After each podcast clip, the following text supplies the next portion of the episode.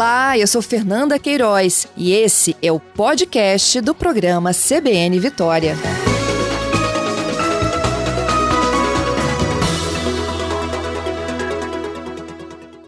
Bom, Andréia, é isso, né? Algumas pessoas conseguiram se reinventar, conseguiram reagir de alguma forma. Outras ainda não conseguiram se recolocar no mercado de trabalho. O que fazer? A primeira coisa, a pessoa entra em pânico, em desespero, fica preocupada, tem conta para pagar, tem família para alimentar. O que fazer? É muito difícil, né?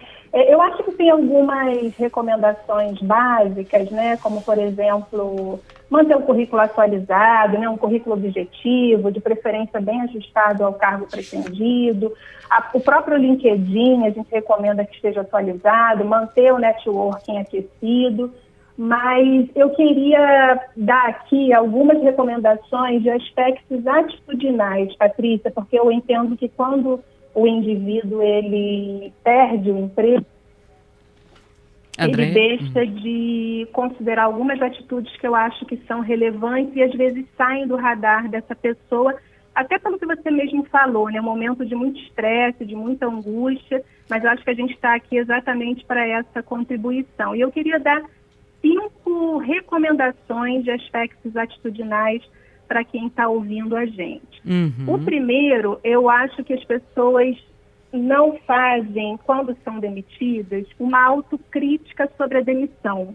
E eu entendo que às vezes é um momento mais difícil, a pessoa está fragilizada, ou às vezes o processo de desligamento foi complicado, muitos gestores não sabem né, conduzir um processo adequado de demissão, e aí a pessoa está muito magoada ainda. Mas eu entendo que é importante, quem foi demitido, faça essa autocrítica. Por que será que eu fui demitido? Né? Porque nesse repensar da carreira, nessa tentativa de realocação, pode ser que você identifique os motivadores de você ter sido demitido para que numa nova oportunidade você não corra o risco de de novo passar por essa, por essa experiência. Pode ser uma questão comportamental, pode ser talvez a ausência de uma competência técnica, enfim, fazer esse processo de autocrítica. A segunda recomendação, eu entendo que é repensar a própria carreira. Né? Eu acho que ninguém quer ser demitido, mas já que isso aconteceu e aconteceu com tantas pessoas, talvez seja uma oportunidade valiosa de repensar o seu próprio momento profissional eu brinco, né, que às vezes é, é, um presente que a gente recebe ao ser demitido. Parece um pouco paradoxal, né? Uhum. Mas às vezes a pessoa está naquela oportunidade profissional de forma tão desgastante, já não era feliz, já não estava com uma boa liderança, não estava numa empresa em que se identificava. Então, pensar nesse momento a sua própria carreira e fazer a reflexão: para onde eu vou agora? Será que eu quero o mesmo caminho? Será que não está na hora de eu me reinventar, né, como você mesmo falou aí na sua é, abertura. Então, acho que é um momento valioso para isso. E nessa de se reinventar, cabe também até mudar radicalmente de área, Andréia? Muito, Patrícia. Eu acho que, que uma das coisas que eu queria trazer também aqui é um pouco, eu acho que é um momento de mudar a visão, sabe? Mudar a visão sobre o mercado e a visão sobre a nossa carreira. Em que sentido visão do mercado, né? O mercado está mudando rapidamente, a gente tem novas formas de se relacionar, novas funções surgindo, novas formas de trabalho. Eu queria até citar um artigo recente do Silvio Meira. O Silvio Meira é um cientista-chefe da TDS Company e ele é professor na área digital. E ele lançou um artigo que com o título 21 anotações sobre 2021. E ele trouxe já uma informação a partir de múltiplas pesquisas que comprovam que a gente já acelerou no mínimo cinco anos na era digital. O que significa que o mercado de trabalho já não é mais o mesmo de antes da pandemia. E se já não é mais o mesmo, é porque ele se reconfigurou e ele oferece novas oportunidades. Então, entendo que esse é o primeiro olhar. E o segundo olhar da visão da carreira é que eu entendo que a gente precisa ampliar nossa visão é, para a relação CLT. Será que eu preciso voltar na minha realocação para de novo uma função mais formal? Será que não é o momento de eu repensar se eu não tenho outras competências que eu posso utilizar e oferecer para o mercado? E aí eu também queria aqui recomendar para os nossos ouvintes uma leitura que eu acho que é muito, inclusive foi um livro que foi finalista do Prêmio Jabuti. Eu recomendo para muitas pessoas do meu círculo de relacionamento, que é o livro chamado Anticarreira. Ele também é de um brasileiro chamado Joseph Tepperman, em que ele diz que a gente não precisa mais, o mundo do trabalho está se reconfigurando para que a gente troque o ou pelo e. Então, não preciso mais ser só uma coisa ou outra. Eu posso ser uma coisa e outra. E isso nos dá autonomia, gera liberdade na gente, mobilidade de carreira e a gente não fica dependente do empregador e nem de uma única fonte de renda. Então, quantas histórias, né, Patrícia, que a gente já ouviu de pessoas que eram faziam alguma determinada função, mas elas se realizavam era na culinária, ou era uhum. na música, ou era nas artes em geral, ou era vendendo, turismo, tantas outras coisas e talvez essa seja a oportunidade de se repensar em termos de carreira mesmo. Será que não é o momento de eu arriscar, né, de abrir aquele negócio, ou olhar para no, essa nova sociedade e pensar o que, que eles precisam que eu tenho competência e que eu posso oferecer? Então, eu entendo que essa flexibilidade que você fala, né, de se ampliar, é um momento muito oportuno, inclusive para também quem está empregado. Não é uma questão só de quem não está empregado, mas também quem está empregado. Então, trocar o ou pelo eu acho que é uma boa alternativa. Bom, então vamos lá. Você falou primeiro da autocrítica sobre a demissão, segundo, repensar a própria carreira. E o terceiro, hum. Patrícia, hum. que as pessoas demoram muito nesse movimento, e também a gente entende, porque como você muito bem falou, é um momento delicado, mas a pessoa precisa romper o quanto antes a vergonha ou a vaidade de falar que foi demitido. Porque algumas pessoas ficam constrangidos, né? Ninguém gosta de ser demitido. Algumas pessoas entram num processo de vaidade mais complicado e o mercado, a sua rede, o seu ecossistema de relacionamento precisa saber que você está desempregado. Né? A gente vive cada vez mais essa era das indicações, né? Uhum. É, isso é muito pulsante no mercado de trabalho. Então, a dica é não se isole. Comunique a sua rede, atravesse rapidamente esse processo de constrangimento, porque você precisa ser visto. Né? Tem aquela frase: quem não é visto não é lembrado. E aí pode ser que alguém da sua rede, nesse momento, esteja recebendo a seguinte pergunta: tem alguém para me indicar para vaga tal? E aí, como ele não sabe que você está desempregado, você está desempregada, ele não tem sequer a condição de te recomendar. Então, esse é o terceiro passo que eu entendo que é romper essa vergonha, vaidade e comunicar à sua rede que você está desempregado.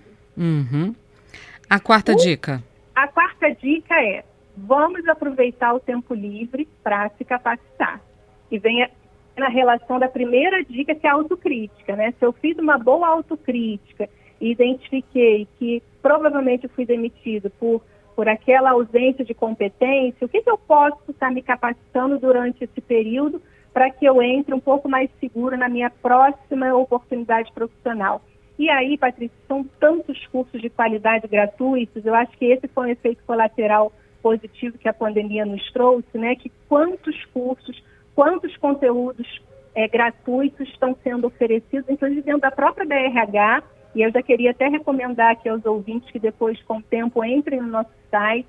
Tem uma abinha chamada Cursos e Eventos. A BRH oferece muitos cursos e eventos também gratuitos. A gente ainda não lançou o calendário de 2021, mas em breve vamos lançar. Mas, assim como a BRH, outras instituições, eu acho que esse é uma dica. Não fique parado, vá se capacitar e não necessariamente você precisa investir recursos para essa capacitação.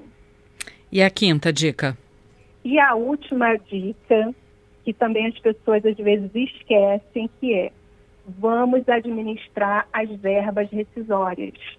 A multa do FGTS, né, todas as verbas que você recebeu, por quê? Provavelmente, Patrícia, a gente está aqui para falar, trazer informação clara e transparente para o ouvinte, né, até para não gerar expectativa e diminuir um pouco a ansiedade também vamos viver, já vivemos, né? O próprio IBGE já soltou aí que no terceiro trimestre de 2020 o desemprego atingiu 14,6% da população, né? E estudos no Instituto Brasileiro de Economia da Fundação Getúlio Vargas já apontam que a média para 2021 vai chegar a 16% de desemprego. Então, a gente vai enfrentar uma recessão econômica delicada, então pode ser que você demore um pouco mais a se realocar do que imaginava. Então, é importante que vá ajustando essa verba rescisória, tem que conversar com a família, né? Conversar com a família para equilibrar o padrão, não adianta, né? Pegou aquele valor e aí estou estressado, vou viajar. Não recomendaria.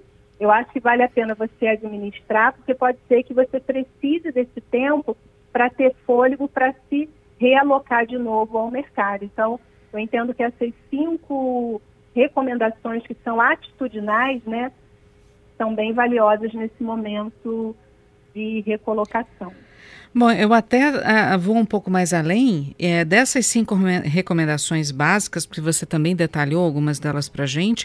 Algumas, uh, com exceção, por exemplo, de administrar verba rescisória é, ou uma autocrítica sobre a demissão, tirando essas duas que têm a ver diretamente com uma, uma rescisão, né, uma demissão, acho que muita coisa pode ser aplicada enquanto você está empregado, até para evitar a demissão. Acho que você pode fazer sempre uma autocrítica do seu trabalho, você pode é, é, repensar como é que está o rumo da sua carreira e a partir daí buscar cursos de capacitação, não se isolar, porque muitas vezes você está insatisfeito, como você falou, mas está empregado, faz um bom trabalho, mas as pessoas não sabem que você pode estar aberto a um convite, né, que você pode estar aberto a uma nova oportunidade, não é isso não, Andréia? Excelente, Patrícia. inclusive, essa é a reflexão da mudança de visão sobre carreira. Porque aqui a recomendação não é um terrorismo de eu ficar preocupado, mas é um dado de realidade que as demissões continuarão. E eu que hoje estou empregado, eu estou fazendo essa reflexão. Se eu hoje for demitido, qual é o meu plano B? Eu tenho uma outra fonte de renda hoje? Eu estou pensando nisso, eu estou me capacitando para o mercado, eu estou me isolando dentro da empresa onde eu trabalho, porque não tenha dúvida, Patrícia, quem 90% das realocações vem de rede de relacionamento. Tá? É, você já deve ter recebido no seu WhatsApp, assim como eu recebi, vários ouvintes aqui também já devem ter recebido. Você tem alguém para me recomendar? Uhum. Eu estou com esta posição na empresa. Né? Então, essa rede de relacionamento, ela precisa ser permanentemente aquecida e você precisa ser visto pelo mercado. Como você muito bem falou, às vezes você pode receber um convite mesmo estando empregado. Né? E não necessariamente o fato de você estar empregado, você está satisfeito com a sua atual atuação profissional. Né? Então, uhum. por isso que eu digo, essas recomendações não são só para quem está sem um emprego nesse momento, mas também para quem está empregado. Giovanni está aqui perguntando se pós-graduação é interessante para se reinventar ou já seria uma capacitação meio que obrigatória, Andréia? Olha, depende da área que você quer fazer a pós-graduação. Nessa reflexão sobre carreira, vamos supor, muitas pessoas, né, é, como eu digo, e eu, eu trago esse exemplo que para mim são os mais marcantes, é, executivos, ex-executivos de organização que, por exemplo, viraram é, profissionais da área de culinária ou profissionais da área artística. Talvez uma formação, uma pós-graduação para dar uma guinada né, na carreira para um outro lado, ou, por, por, exemplo, pessoas da área comercial que têm o desejo de trabalhar em recursos humanos, é muito comum, né, pessoas tentando migrar. Então, se a pós-graduação tiver esse viés de mudar a carreira, não tem dúvida que é uma possibilidade de reinvenção de carreira, sim. Uhum. Bom, vamos só repetir aqui para os nossos ouvintes, que já tem ouvinte perguntando onde é que é o endereço dos cursos que ela falou, do calendário que vai ser atualizado. Ela falou que o próprio site da ABRH é, tem é. lá um link com cursos, né? Vocês vão, ah, vocês vão atualizar o calendário também, não é isso, para esse ano isso. dos cursos, não é isso, André? Explica para o nosso ouvinte. Até o, até o site é www.abrhespiritosanto.com.br. ABRH é S ou é Espírito Santo escrito? Não, ABRH é S tudo junto. É S tudo junto. Uhum. www.abrhs.com.br e dentro do site tem uma abinha cursos e eventos, né? A gente está reformulando já para 2021. Nos próximos 15 dias, provavelmente, isso já vai estar tá lá dis disponível. E a gente traz convidados, palestrantes, mentores de altíssimo nível em vários cursos e treinamentos e fóruns palestras gratuitas. Naturalmente, a gente tem os eventos para os associados, inclusive também já fica aqui o convite para quem tiver interesse, mas também temos cursos e formações é, e treinamentos e fóruns gratuitos de alta qualidade lá para quem quiser. Tá certo, André, agradeço muito sua participação conosco, essa injeção de ânimo que você deu também para o nosso ouvinte, caso ele esteja precisando aí de se recolocar no mercado ou mesmo precisando reavaliar a carreira. Muito obrigada, viu? Eu que agradeço a oportunidade.